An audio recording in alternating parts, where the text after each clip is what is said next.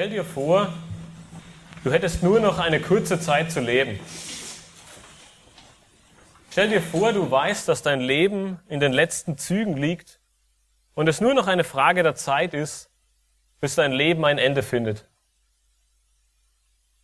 Was würdest du tun? Welche Dinge würdest du ändern?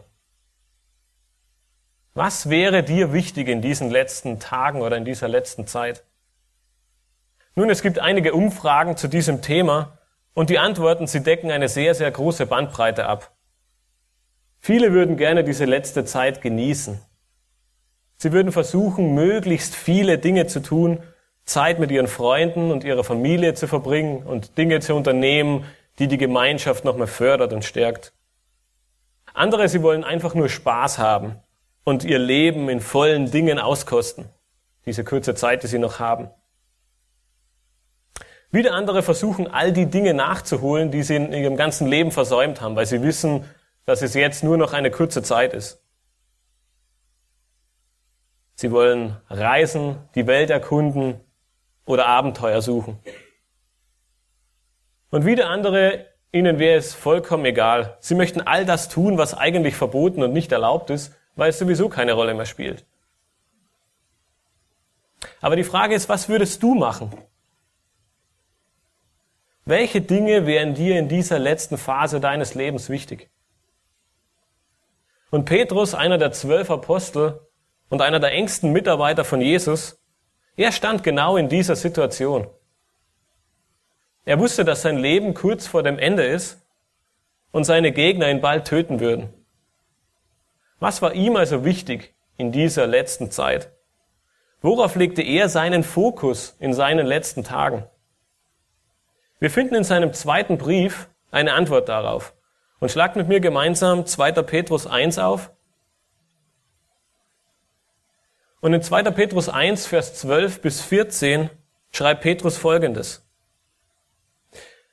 Darum will ich es nicht versäumen, euch stets an diese Dinge zu erinnern, obwohl ihr sie kennt und in der bei euch vorhandenen Wahrheit fest gegründet seid.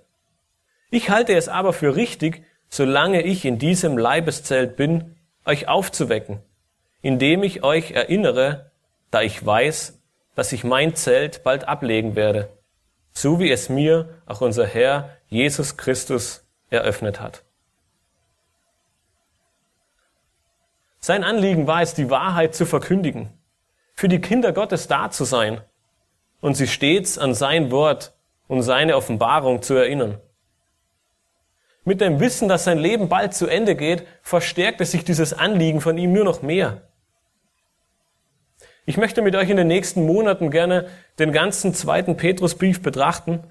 Und diese erste Predigt möchte ich gerne dazu nutzen, um euch einen Überblick über diesen Brief zu geben und zu sehen, warum Petrus diesen Brief geschrieben hat, so kurz vor seinem Tod. In dieser ersten Predigt werden wir nun den Schreiber, also Petrus selbst, die Empfänger und die Absicht von Petrus etwas näher betrachten. Und ich möchte die ersten beiden Verse aus dem zweiten Petrusbrief dazu nutzen, um in diesen Brief einzusteigen. In den ersten beiden Versen des zweiten Petrusbriefes stellt sich der Autor vor, er gibt uns einen Einblick über die Empfänger des Briefes und er zeigt uns bereits eines seiner großen Ziele auf, das er mit diesem Brief verfolgt. Deshalb möchte ich gerne zu Beginn mit euch 2. Petrus 1, Vers 1 und 2 lesen. Dort schreibt Petrus, Simon Petrus, Knecht und Apostel Jesu Christi, an die, welche den gleichen kostbaren Glauben wie wir empfangen haben, an die Gerechtigkeit unseres Gottes und Retters Jesus Christus. Gnade und Friede werde euch mehr und mehr zuteil in der Erkenntnis Gottes und unseres Herrn Jesus Christus. Wer war dieser Apostel Petrus eigentlich? Wenn wir an Petrus denken, kommt uns häufig ein Energiebündel in den Sinn. Petrus stellt sich oft als ein selbstzentrierter, sehr emotionaler Mensch dar, der aus eigener Kraft versucht hat, dem Herrn gerecht zu werden und ihm nachzufolgen. Er war zu allem bereit und man würde denken, dass nichts und niemand ihn aufhalten konnte. Egal, ob es eine Legion römischer Soldaten im Garten Gethsemane war oder die Pharisäer und Schriftgelehrten, die ihn öfter an den Kragen wollten. Er tat immer das, was ihm in den Sinn kam. Doch wir sehen auch eine ganz andere Seite von Petrus. Denn in dem Moment, wo er die größte Möglichkeit hatte, wahre Nachfolge zu beweisen, scheiterte er kläglich. So wie Jesus es ihm prophezeit hatte, ähm, verleugnete er ihn dreimal während seiner Kreuzigung. Er versagte also auf ganzer Linie. Wer war dieser Petrus nun? Was wissen wir über ihn? Wie stellt die Schrift uns diesen Petrus vor? War er wirklich nur dieser emotionale Führer, der immer vorangehen wollte und vor nichts zurückschreckte? Zu Beginn seiner Berufung war er dies wahrscheinlich tatsächlich. Wir sehen einen Petrus in den Evangelien, der tatsächlich sehr emotional war. Und man könnte sagen, dass er oftmals sehr kurzentschlossen war. Er war impulsiv, er tat Dinge aus dem Bauch heraus und er machte sich nicht wirklich viele Gedanken darüber. Petrus, er war enthusiastisch und voller Tatendrang. Er wollte Jesus mit allem, was er konnte, nachfolgen. Und wir haben es gerade eben in der Schriftlesung gelesen. Er hat Dinge gesehen, die nur sehr, sehr wenigen Menschen vorbehalten war auf dieser Erde. Nicht nur, dass er leibhaftig drei Jahre mit Jesus intensive Zeit in seinem Dienst verbringen konnte und mit ihm all die Dinge erlebt hat, die Jesus in seinem Dienst getan hat. Er war einer von nur drei Menschen, die Jesus am Berg der Verklärung in Herrlichkeit sahen. Wir lesen das eben unter anderem in Matthäus 17, aber auch in Lukas 9, wo wir es gerade eben gelesen haben. Und viele Jahre später schrieb er in seinem zweiten Brief in Kapitel 1, Vers 16 darüber, denn wir sind nicht klug ersonnenen Legenden gefolgt, als wir euch die Macht und Wiederkunft unseres Herrn Jesus Christus wissen ließen, sondern wir sind Augenzeugen seiner herrlichen Majestät gewesen. Er verdeutlicht dies nochmal in seinem Vers 16. Es waren nicht irgendwelche tollen Sachen, irgendwelche Geschichten, die Leute aufgeschrieben haben, die die Apostel nachgefolgt sind, sondern er war Augenzeuge der Herrlichkeit seines Retters, seines Messias. Petrus, er hat nun Dinge erlebt, die wir uns kaum vorstellen können, die unseren, unsere Vorstellungskraft bei weitem übersteigen. Aber dennoch war sein, der Beginn seines Glaubenslebens ein sehr holpriger. Aber wenn wir uns die Frage stellen, blieb es dabei, dann müssen wir mit einem ganz deutlichen Nein antworten. In seinem ersten Brief an Gläubige, die in der Verfolgung und in vielerlei Anfechtungen steckten, hat er Folgendes geschrieben. Wir lesen in 1. Petrus 1, Vers 13. Darum umgürtet die Lenden eurer Gesinnung Seid nüchtern und setzt eure Hoffnung ganz auf die Gnade, die euch zuteil wird in der Offenbarung Jesu Christi. Er redet nun den Gläubigen jenes, was ihm selbst so schwer fiel. Seid nüchtern und hofft auf die Gnade Gottes.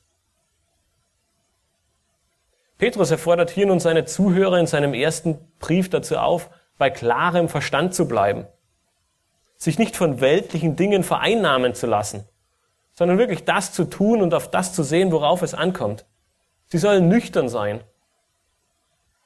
Und zu einer geistlichen, zu einer geistlich nüchternen Gesinnung gehören einige Attribute, die ganz wichtig sind. Zu einer geistlich nüchternen Gesinnung gehört Standhaftigkeit, Selbstbeherrschung, ein klarer Kopf und auch eine moralische Entschlossenheit. Der nüchterne Christ, er geht in angemessener Weise seiner Verantwortung und seinen Prioritäten nach. Und er lässt sich nicht von den verschiedenen Verlockungen dieser Welt betören und hin und her reißen. Wenn Petrus uns dazu auffordert, nüchtern zu sein, dann sagt er, wir sollen ein klares Ziel vor Augen haben. Wir sollen uns nicht hin und her werfen lassen und unseren Gefühlen oder den Strömungen von außen nachgeben. Nüchternheit bedeutet, dass wir in unserem Geist ruhig und gesammelt sind, frei von Leidenschaft und dem benebelnden Einfluss von Stimmungen. Wir sollen wirklich auf unseren Erretter sehen und bei klarem Verstand bleiben. Es ist schon sehr interessant zu sehen, wie Petrus sich verändert hat, oder? Weg von einem emotionalen Nachfolger hin zu einem standhaften und stabilen Apostel. Gott hat all die Schwierigkeiten und die Herausforderungen äh, im Leben von Petrus genutzt, um ihn zu jenem Leiter zu machen, den er für ihn vorgesehen hatte. Sein Sinken ins Wasser, als er Jesus entgegenlief, seine Rede, als er Jesus davon abhalten wollte, wirklich zu sterben und für uns ans Kreuz zu gehen, oder seine Verleugnung während der Kreuzigung Jesu, sie alle trugen dazu bei, Petrus im Glauben wachsen zu lassen. Er wurde durch Gottes Eingreifen und sein Handeln verwandelt. Und so kommt es nicht von ungefähr, dass wir gerade in der Apostelschaft den wahrscheinlich größtmöglichen Unterschied sehen, den es überhaupt gibt. Wenn wir Petrus und Judas vergleichen, dann werden wir zu erstaunlichen Ergebnissen kommen. Denn in vielen Dingen waren sich die beiden gar nicht so unähnlich. In vielen Dingen taten sie genau das Gleiche. Sie waren sehr auf sich selbst bedacht, sie waren sehr emotional und sie versuchten scheinbar eine ganze Zeit lang aus ihrer eigenen Kraft Jesus nachzufolgen und zu leben. Doch am Ende standen beide da und verleugneten auf ihre eigene Art und Weise den Herrn. In der Situation, wo es am wichtigsten war für sie, haben beide versagt. Während der eine jedoch, nämlich Judas, am Ende in einer vollkommenen Leere, Enttäuschung, Fassungslosigkeit und Trauer sich selbst das Leben nahm und sich erhängte, kehrte Petrus um. Er erkannte, was in seinem Leben falsch gelaufen ist. Er tat Buße. Er erkannte seine Unfähigkeit, seine Schwachheit und kehrte zurück zu Christus. Glaube und Unglaube, beziehungsweise eine tatsächliche Errettung und ein Hören des Evangeliums, ohne es selbst in Anspruch zu nehmen, sind kaum deutlich, deutlicher zu erkennen als bei diesen beiden Männern.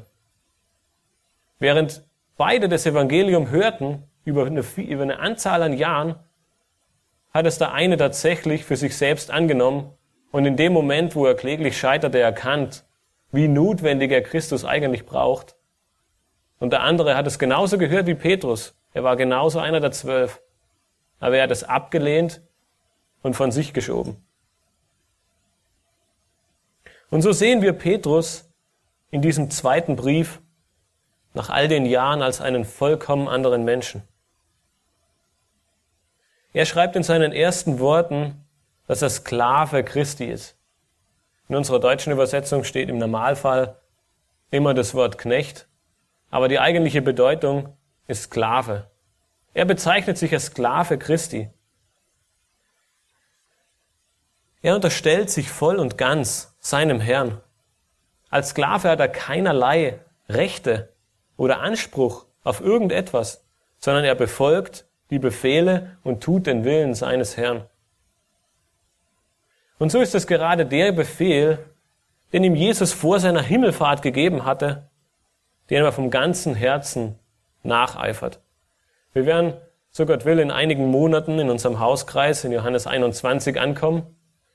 Und in Johannes 21 finden wir genau diese Aufforderung und genau diesen Befehl, den, Pet, den Jesus Petrus am Ende seines Lebens oder eigentlich schon nach seinem Leben, weil er ist ja auferstanden, ähm, wiedergibt oder ihm gibt und er sagt zu ihm, weide meine Lämmer. Kümmer dich um meine Kinder. Sorge um all die Gläubigen, die in den nächsten Jahren und in den nächsten Generationen, solange du lebst, in diese Welt kommen werden. Und wir sehen in beiden Briefen, sowohl im ersten und besonders auch im zweiten, wie sehr Petrus dieser Aufforderung, diesem Befehl nachkommt. Er sorgt sich um die Gläubigen seiner Zeit und fordert sie in beiden Briefen zur Nachfolge, zur Hoffnung in Christus und zu einem heiligen Lebenswandel auf. Er ermutigt sie, er gibt ihnen Hoffnung und er ruft sie Und er ruft auch alle anderen Ältesten zu einem treuen Dienst an der Herde Gottes auf. Ich möchte dich fragen, ob du wie Petrus sagen kannst, dass dir deine Geschwister am Herzen liegen. Petrus, er war sehr emotional. Bist du das auch? Petrus, er war sehr aufbrausend. Kannst du dich beherrschen? Petrus erlebte aus seiner eigenen Kraft und versuchte, so Christus nachzufolgen und ihm zu dienen. Woher beziehst du deine Kraft für die Nachfolge?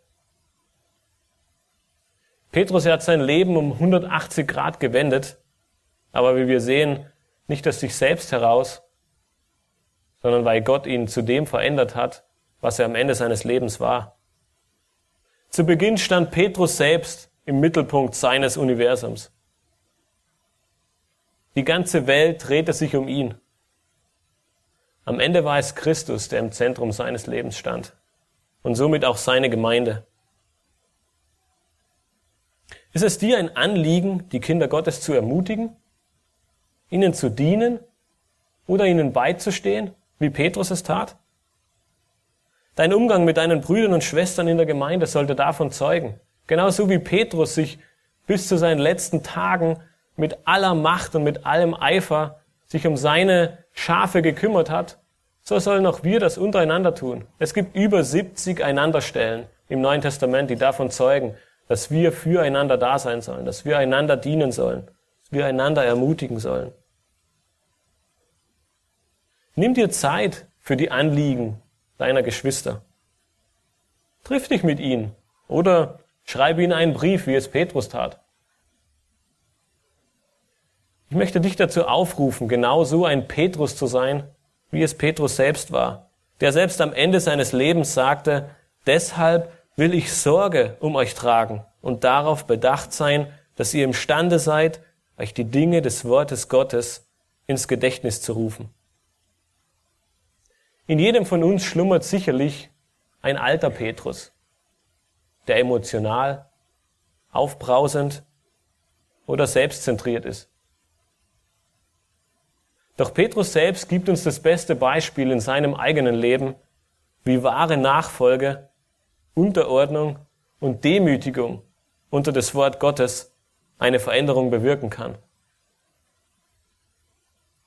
Petrus ersetzt am Ende seines Lebens allen Eifer daran, den Empfängern seines Briefes die Basis des christlichen Glaubens vor Augen zu führen. Doch die Frage ist, an wen schreibt Petrus eigentlich? Wer sind diese Leute, für die er sich so aufopfert? Für die er selbst am Ende seines Lebens, wo er vielleicht darüber nachdenken könnte, was alles ihm noch zustößen würde und wie ihn seine Feinde vielleicht an den Kragen wollen.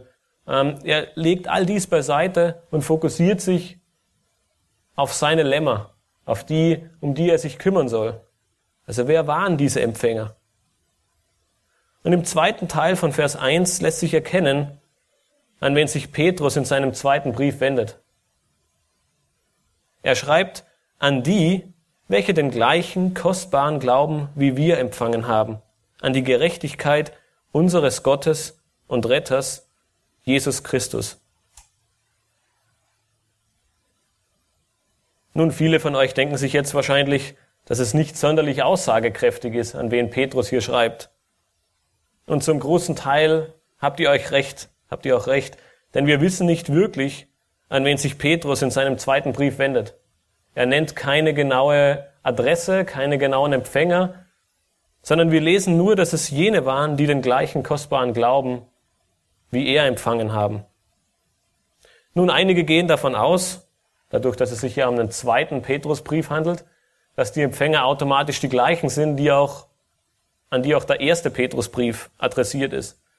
Und wenn wir daran, wenn wir daran festhalten, dann können wir erkennen, an wen sich auch der zweite Petrusbrief handelt, weil wir sehen in 1. Petrus 1, Vers 1, dass Petrus an folgende Leute seinen Brief adressiert. Er schreibt dort, Petrus Apostel Jesu Christi an die Fremdlinge in der Zerstreuung in Pontus, Galatien, Kappadokien, Asia und Bithynien. Er schreibt seinen ersten Brief also an Gläubige, die nach den Verfolgungen in die verschiedenen Gebiete und Regionen ähm, der damaligen Welt zerstreut wurden. Hier handelt es sich um verschiedene Gebiete in Kleinasien. Ähm, einige der Namen, wie Galatien zum Beispiel, werden uns bekannt sein, denn Paulus hat auch einen Brief an die Gemeinden dort vor Ort geschrieben, den Brief an die Galater.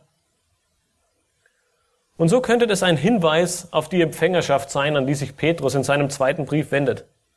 Zumal wir in, im zweiten Petrus in Kapitel 3 lesen, dass es bereits der zweite Brief ist, den Petrus an diese Empfänger schreibt. Also es deutet einiges darauf hin, dass es sein kann, dass er den ersten Brief, dass er auf den ersten Brief einen zweiten Brief folgen ließ.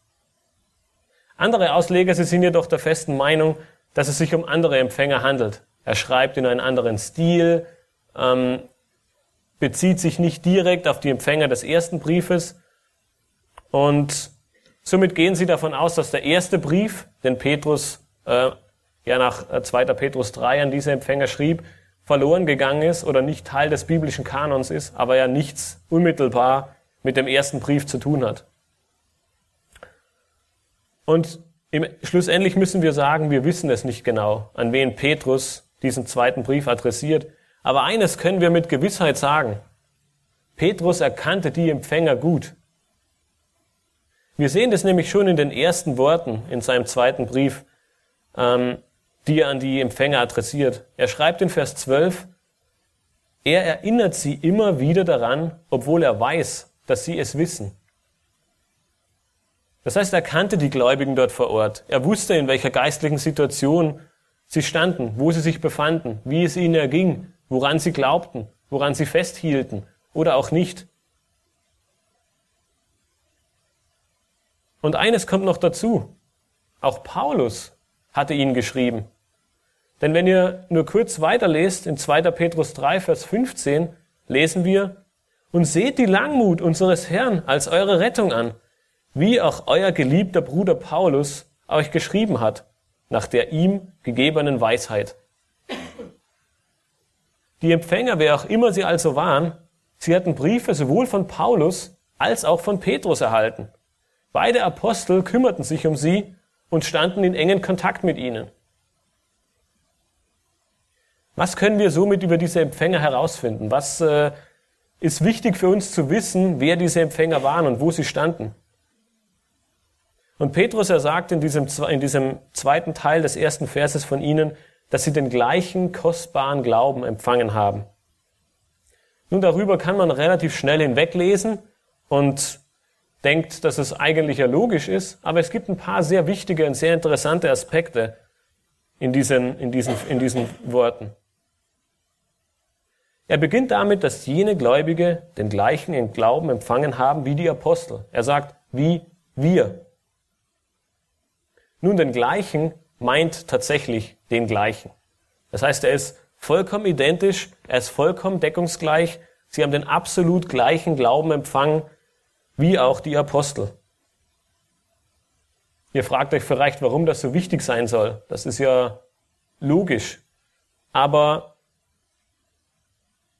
so logisch, wie es auf den ersten Blick erscheint, ist es gar nicht. Denn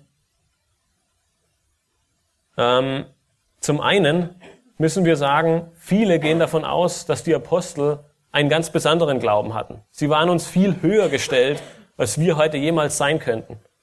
Und in gewisser Weise waren sie das sicher auch. Sie waren beim Schreiben der Briefe des Neuen Testaments vom Heiligen Geist inspiriert. Sie heilten Kranke und sie taten andere Dinge, die wir heute nicht tun können und auch nicht tun werden. Aber in ihrem Glauben waren sie uns dennoch vollkommen gleich. Wir haben den gleichen Glauben wie sie. Sie waren nicht geheiligter und sie waren nicht höher im Glauben als wir. Und besonders interessant ist das, weil es gab damals eine Gruppe von angeblich Gläubigen, die fest davon überzeugt waren, dass es verschiedene Bereiche, verschiedene Gruppen des Glaubens und der Erkenntnis gab. Und jene, die sich in diesem inneren Kreis bewegten, Sie waren viel höher als all die anderen Gläubigen. Sie hatten viel mehr Erkenntnis, einen viel tieferen Glauben, waren viel gefestigter und viel besser, könnte man sagen. Diese Gruppe man nannte sie die Gnostiker, sie lehrten eben, dass es unterschiedliche Ränge des Glaubens, unterschiedliche Erkenntnisse gab und somit in gewisser Weise auch die Apostel einen besseren, einen höheren Glauben hatten als all die anderen. Und Petrus, er tritt dieser Lehre hier entschieden entgegen. Er sagt, nein, eben nicht. Dieser Glaube, den ihr empfangen habt, er ist der gleiche, den auch wir haben. Denn Gottes Gnade ist es, der uns diesen gleichen Glauben geschenkt hat, dem wir zuteil geworden sind. Und genau dies drückt auch das Wort empfangen aus. Sie haben den gleichen kostbaren Glauben, wie wir empfangen. Wir haben, wir haben den Glauben empfangen, ohne etwas dazu beigetragen zu haben. Weder gute Werke noch unsere tollen Eigenschaften oder unsere intensive Nachfolge oder Glauben an Christus hat irgendetwas dazu beigetragen, dass wir diesen Glauben empfangen haben. Es war ein Geschenk Gottes. In seiner Souveränität hat er uns diesen Glauben geschenkt. Wir haben ihn empfangen. Und wenn wir etwas empfangen, dann haben wir nichts dazu beigetragen. Wenn uns der Postbote mittags ein Paket bringt, das wir empfangen, dann waren wir nicht gleichzeitig der Absender. Also man kann sich natürlich auch selbst ein Paket schicken, aber das macht relativ wenig Sinn. Das heißt, der Empfänger ist nicht der Absender. Und genauso können wir das ähm, auch hier verstehen. Wir haben nichts zu unserem Glauben beigetragen. Gott war es, der uns diesen, diesen Glauben geschenkt hat. Und es war ausschließlich sein Verdienst und seine Gnade, dass wir diesen Glauben erhalten haben. Und vielleicht haben sich auch einige von euch vorher gedacht, dass Petrus ja kein Vorbild für uns sein kann. Er war ja immerhin ein Apostel, ein Heiliger. So einer wie er steht weit über uns. Wir können uns nicht mit ihm vergleichen. Doch er selbst, er tritt dieser, diesem Gedanken oder dieser, dieser Idee gleich im ersten Vers entgegen. Und Gottes Wort, das macht hier deutlich, dass wir denselben Glauben empfangen haben wie er. Und wenn ihr nur einen Vers weiter seht, in Vers 3, lesen wir, dass seine göttliche Kraft uns alles geschenkt hat, was zum Leben und zum Wandel in Gottes Furcht dient. Alles wurde uns geschenkt zu einem Wandel in Gottesfurcht. Somit ist es auch Gott, der die Veränderung schenkt. Und so wie er es bei Petrus bewirkt hat, wird er es auch bei uns tun. So wie Petrus von Gottes Wort, von seinem Wirken in seinem Leben verändert wurde, so werden auch wir von, unsere, von seinem Wirken in unserem Leben verändert werden. Und so ist uns Petrus ein wunderbares Vorbild. Und welch eine großartige Verheißung und Zusage Gottes ist das für unser Leben. Dass er uns unseren Glauben geschenkt hat und dass er uns gleichzeitig alles hinzugefügt hat. Er hat uns alles geschenkt, was wir brauchen, um in Gottes Furcht leben zu können. Und darum solltest du umso mehr und kannst du umso mehr voller Zuversicht danach streben, in der Erkenntnis Gottes zu wachsen. Eben gerade deshalb, um uns von Gott Veränderung schenken zu lassen und um so Christus ähnlicher zu werden. Und am Ende von Vers 1 sehen wir dann auch, wer dieser Gott ist, durch den wir diesen Glauben empfangen haben, welcher Gott es ist, der uns alles schenkt, was wir zu einem Leben und zu einem Wandel in Gottes Furcht brauchen. Für Gott und Retter, für diese beiden Wörter, wird in der griechischen, in, in, in dem griechischen, äh, in der griechischen Grammatik nur ein Artikel verwendet. Und somit deutet, drückt das eine Zusammengehörigkeit beider Wörter aus. Und das Tolle ist, dass in unserer deutschen Übersetzung das ebenfalls sehr, sehr gut erkennbar ist. Gott und Retter sind eine gemeinsame Eigenschaft von Jesus Christus. Wir lesen am Ende von Vers 1 an die Gerechtigkeit unseres Gottes und Retters Jesus Christus. Petrus, er macht hier einmal mehr deutlich, dass Jesus Christus ein und der gleiche ist. Er ist Gott und er ist Retter. Es sind keine zwei getrennten Dinge. Er ist nicht weder das eine noch das andere, sondern beides zusammen. Er ist derjenige, der sowohl Retter als auch Gott ist und somit auch derjenige, der uns unseren Glauben empfangen ließ. Seine Gerechtigkeit ist es, die unseren Glauben ausmacht. Und wir finden hier einen kleinen Unterschied in unseren deutschen Übersetzungen. Die einen schreiben an die Gerechtigkeit, die anderen schreiben durch die Gerechtigkeit. Grammatikalisch sind beide Möglichkeiten gegeben und der Gedanke von Petrus, er ist in beiden Varianten auch identisch.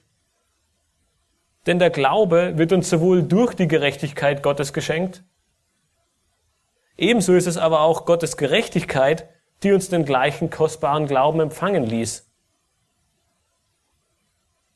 Und so sehen wir zusammenfassend, dass jene Empfänger Gläubige waren, die den gleichen Glauben wie die Apostel empfangen hatten.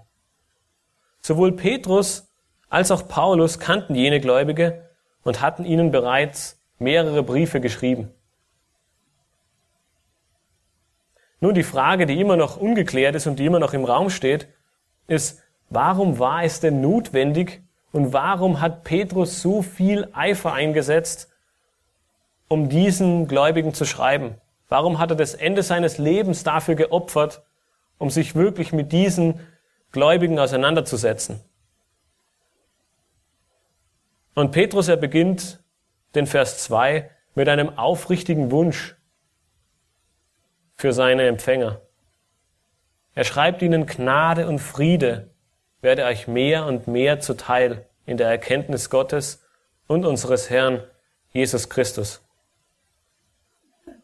Er betet und er, er wünscht sich für sie, dass sie Gnade und Friede, dass ihnen Gnade und Friede mehr und mehr zuteil werde.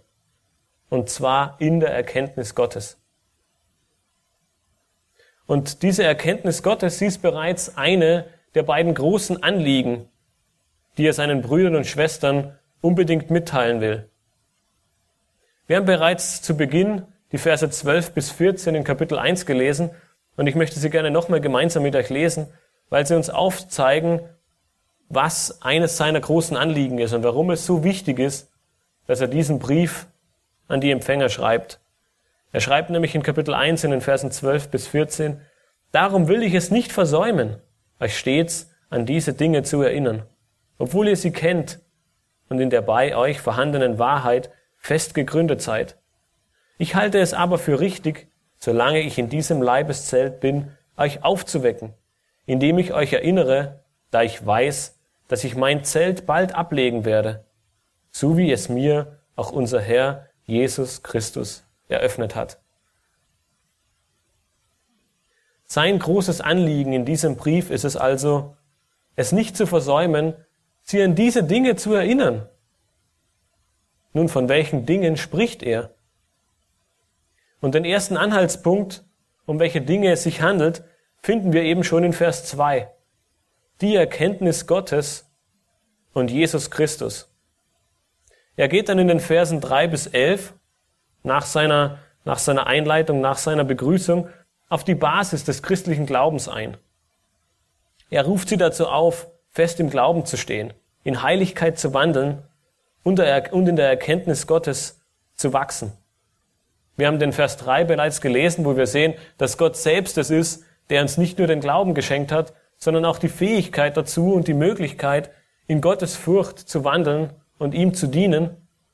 Und in den folgenden Versen von vier bis elf geht er dann darauf ein, was das genau bedeutet. Und wir werden uns in den nächsten Wochen und Monaten all diese Aspekte genauer ansehen, wo er davon schreibt, dass wir in der Erkenntnis wachsen sollen, in der Selbstbeherrschung, im Ausharren, in der Gottesfurcht, in der Bruderliebe und auch in der Liebe. Unser Glaube und unsere Früchte des Glaubens sollen bei uns vorhanden sein und zunehmen, sagt er dann in Vers 8. Denn wenn diese Dinge bei euch vorhanden sind und zunehmen, so lassen sie euch nicht träge noch unfruchtbar sein für die Erkenntnis unseres Herrn Jesus Christus. Wir werden also der, wenn wir in der Erkenntnis nicht träge werden, im Glauben wachsen. Wir werden im Glauben voran äh. Und wir werden eben nicht fruchtleer werden oder nicht fruchtleer bleiben. Die Erkenntnis Gottes oder die Erkenntnis Jesu Christi ist ein zentrales Thema in seinem Brief. Elfmal wiederholt Petrus diese Aussage. Wir sollten uns also die Frage stellen, was heißt es denn in der Erkenntnis Gottes zu sein, beziehungsweise in der Erkenntnis Gottes zuzunehmen? Und das Wort Erkenntnis, es hat eine sehr, einen sehr großen Bedeutungsrahmen. Zum einen bezieht sich das Wort Erkenntnis auf all die moralischen oder ethnischen Dinge in unserem Leben. Wie wir uns verhalten sollen, wie wir leben sollen, wie wir Christus nachfolgen sollen. Es bezieht sich aber auch auf die Erkenntnis der Sünde, um zu erkennen, was läuft in unserem Leben falsch, wo gehen wir in eine falsche Richtung. Und zum anderen, und das ist ein sehr, sehr wichtiger Aspekt des Wortes Erkenntnis, es drückt eine innige Beziehung mit Gott selbst aus. Wenn, wenn er sagt, wir sollen in der Erkenntnis Gottes wachsen, dann heißt es, wir sollen in der Beziehung zu ihm wachsen. Unsere Beziehung zu Gott soll enger und enger werden. So wie, so wie die Beziehung zu unserem Ehepartner enger und enger wird, je länger man verheiratet ist, das ist zumindest das Ziel, ähm, so soll auch die Beziehung zu Gott enger und enger werden, je länger wir im Glauben stehen. Wir sollen in der Erkenntnis wachsen und so eine umso engere Beziehung zu Gott aufbauen. Und wir werden erkennen ähm, in einigen Minuten, warum das so wichtig ist, weil, weil Petrus einen, eine deutliche Brücke zieht zu der Art und Weise, wie wir in unsere Erkenntnis wachsen zu all den anderen Dingen, die auf uns hereinschlagen werden. Und so ist es nicht verwunderlich, dass Paulus aufzeigt in seinem Brief an die Römer, was passiert, wenn wir nicht in der Erkenntnis Gottes wandeln oder, wie es viele getan haben und der Großteil der Menschheit tut es, die Erkenntnis Gottes ablehnen. Paulus erschreibt nämlich in Römer 1, Vers 28, und gleich wie sie Gott nicht der Anerkennung würdigten, hat Gott auch sie dahingegeben, in unwürdige Gesinnung zu verüben, was sich nicht geziemt. Das heißt, die automatische Schlussfolgerung darauf ist, wenn wir die Erkenntnis Gottes ablehnen, wenn wir nicht in der Erkenntnis Gottes wachsen wollen, dann wird Gott die Menschen auch dahingeben. Jeder, der nicht nach Gott sucht und niemand tut das, weil er es nicht will, weil er es nicht möchte, er wird dahingegeben sein in all seinen Lüsten, in all seiner, in all seinen weltlichen Dingen und er wird nicht eine Beziehung zu Gott aufbauen können.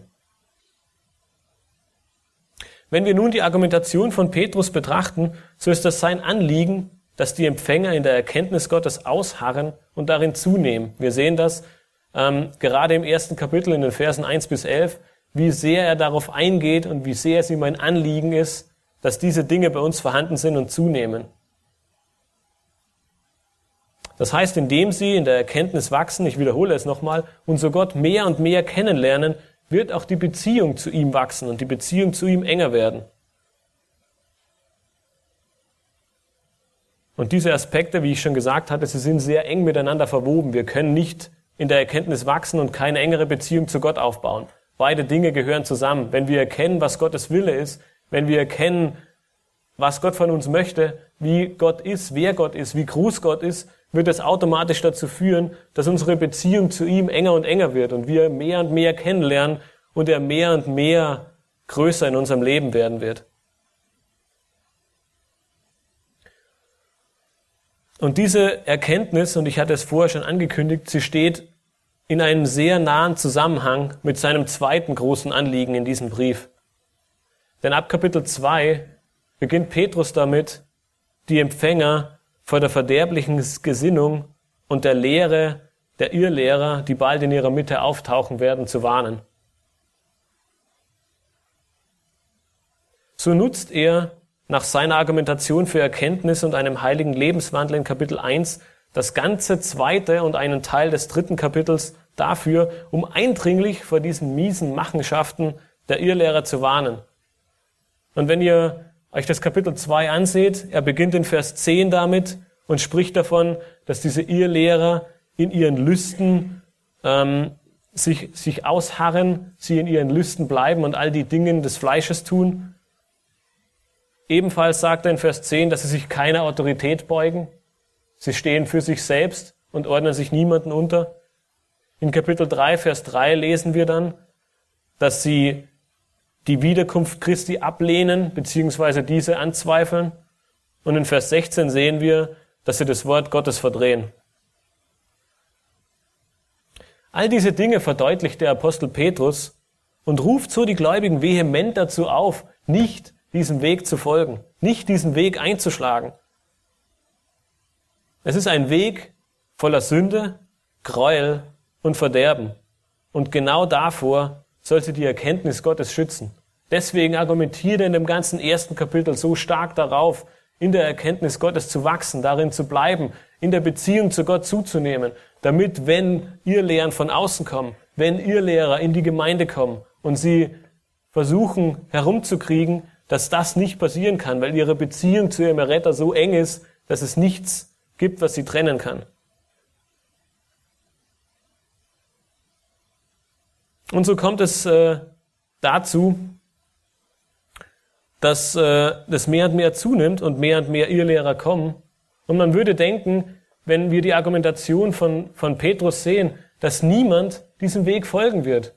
Niemand will in seinen fleischlichen Lüsten leben. Niemand will sich der Autorität der Gemeinde, der Autorität Christi nicht beugen. Niemand ähm, will anzweifeln, dass Christus nicht wiederkommt und man würde denken, dass es vollkommen absurd ist, was diese Irrlehrer denken.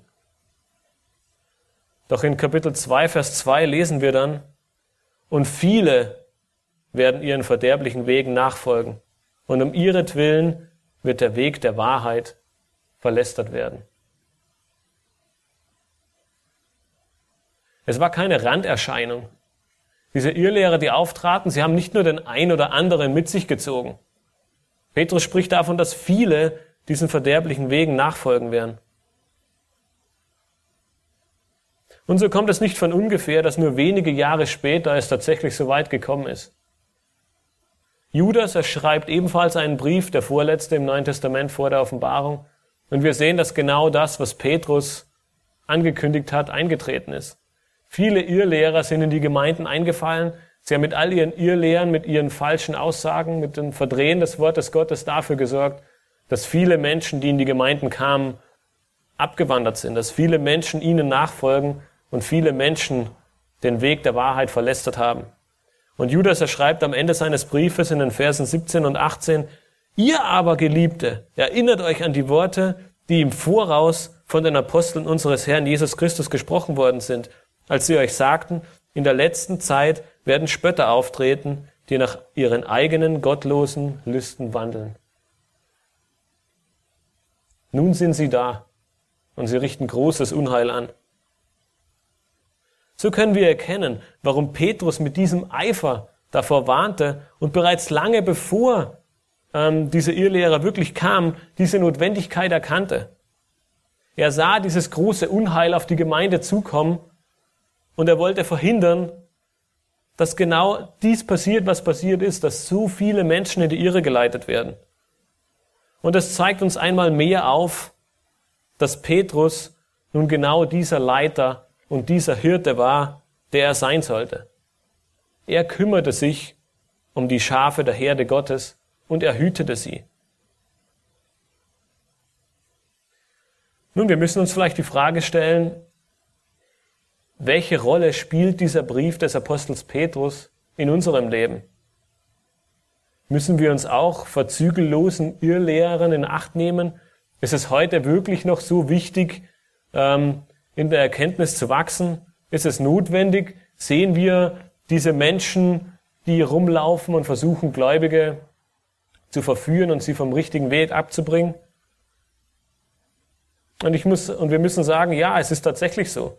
Petrus Mahnungen, seine Warnungen, seine Hinweise und seine Ermutigungen, sie haben heute das gleiche Gewicht für uns wie vor 2000 Jahren. Es hat sich nichts geändert. Jeder von uns hat heute Zugriff zu einer Unzahl an Kommentaren, Studienbibeln, Bibeln in unterschiedlichen Sprachen. Selbst im Deutschen haben wir eine Vielzahl von verschiedenen Bibeln. Wir haben Bibelsoftware. In Sekundenbruchteilen können wir an unseren Computern ähm, alle Dinge herausfinden, die wir gerne wissen wollten. Wir haben Zugang zu all den Dingen, die vor 2000 Jahren unmöglich waren und an die nicht mehr jemand gedacht hätte. Aber sind wir deshalb heiliger?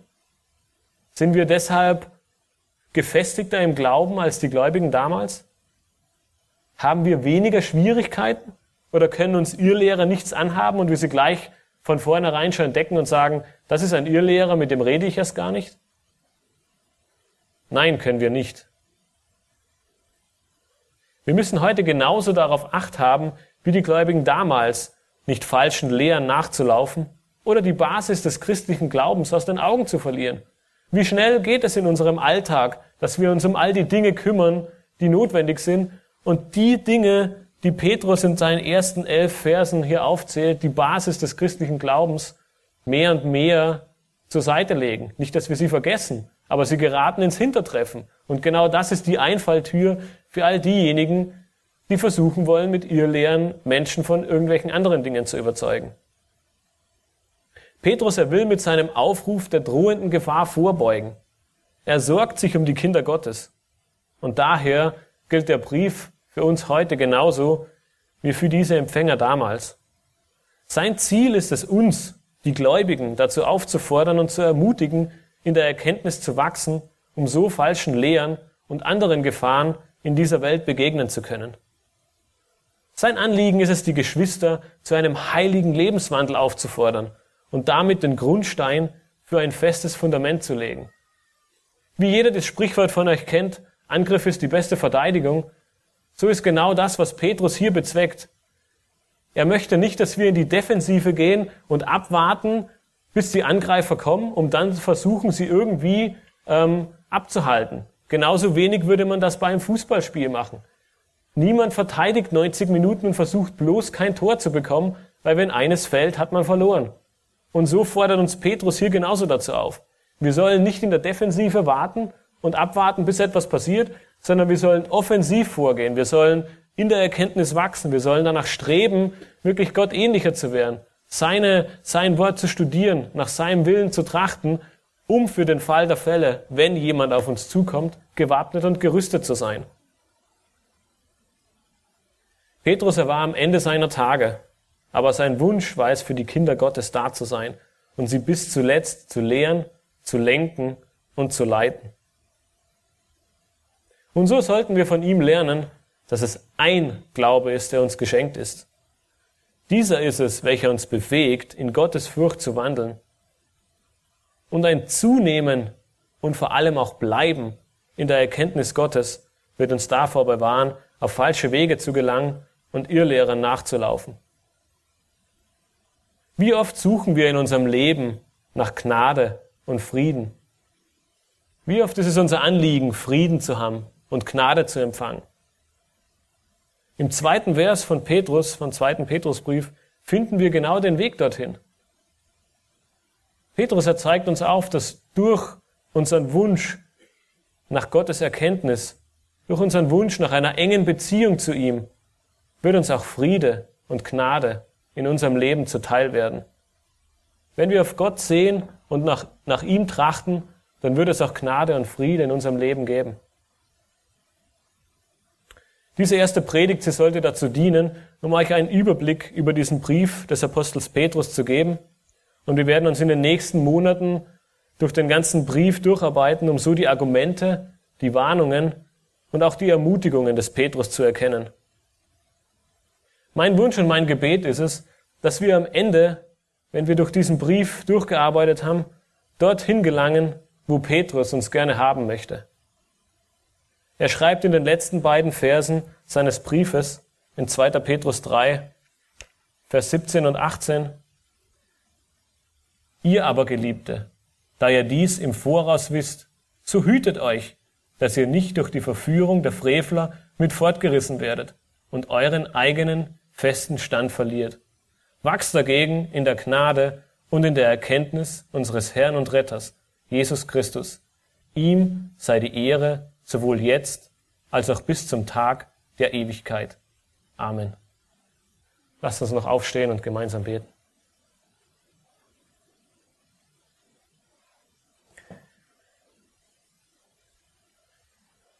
Himmlischer Vater, wir möchten dir dafür danken, dass du uns Männer wie Petrus gegeben hast, die uns in so vielen Dingen ein Vorbild sind. die uns aufzeigen, dass wir von unserem alten Ich hin zu einem neuen Ich werden können, dass wir unsere Charaktereigenschaften, wo wir immer wieder hören, dass die einfach Teil unseres Lebens sind, dass sie durchaus geändert werden können, dass du fähig bist, Herr, uns von einem aufbrausenden, emotionalen oder selbstzentrierten Menschen hin zu einem demütigen, liebenden, auf andere bedachten Menschen zu werden. Und ich danke dir, dass du uns Petrus auch gegeben hast, der uns so deutlich in seinem zweiten Brief aufzeigt, wie wichtig es ist, dass wir aktiv sein sollen, dass wir keine, keine Christen sein sollen, die sich damit begnügen, errettet zu sein, sondern dass wir aktiv dein Wort studieren sollen, dass es unser Anliegen ist, in der Erkenntnis zu wachsen, ähm, dir ähnlicher zu werden und dich besser kennenzulernen, zu erkennen, wie groß du wirklich bist und wer du wirklich bist.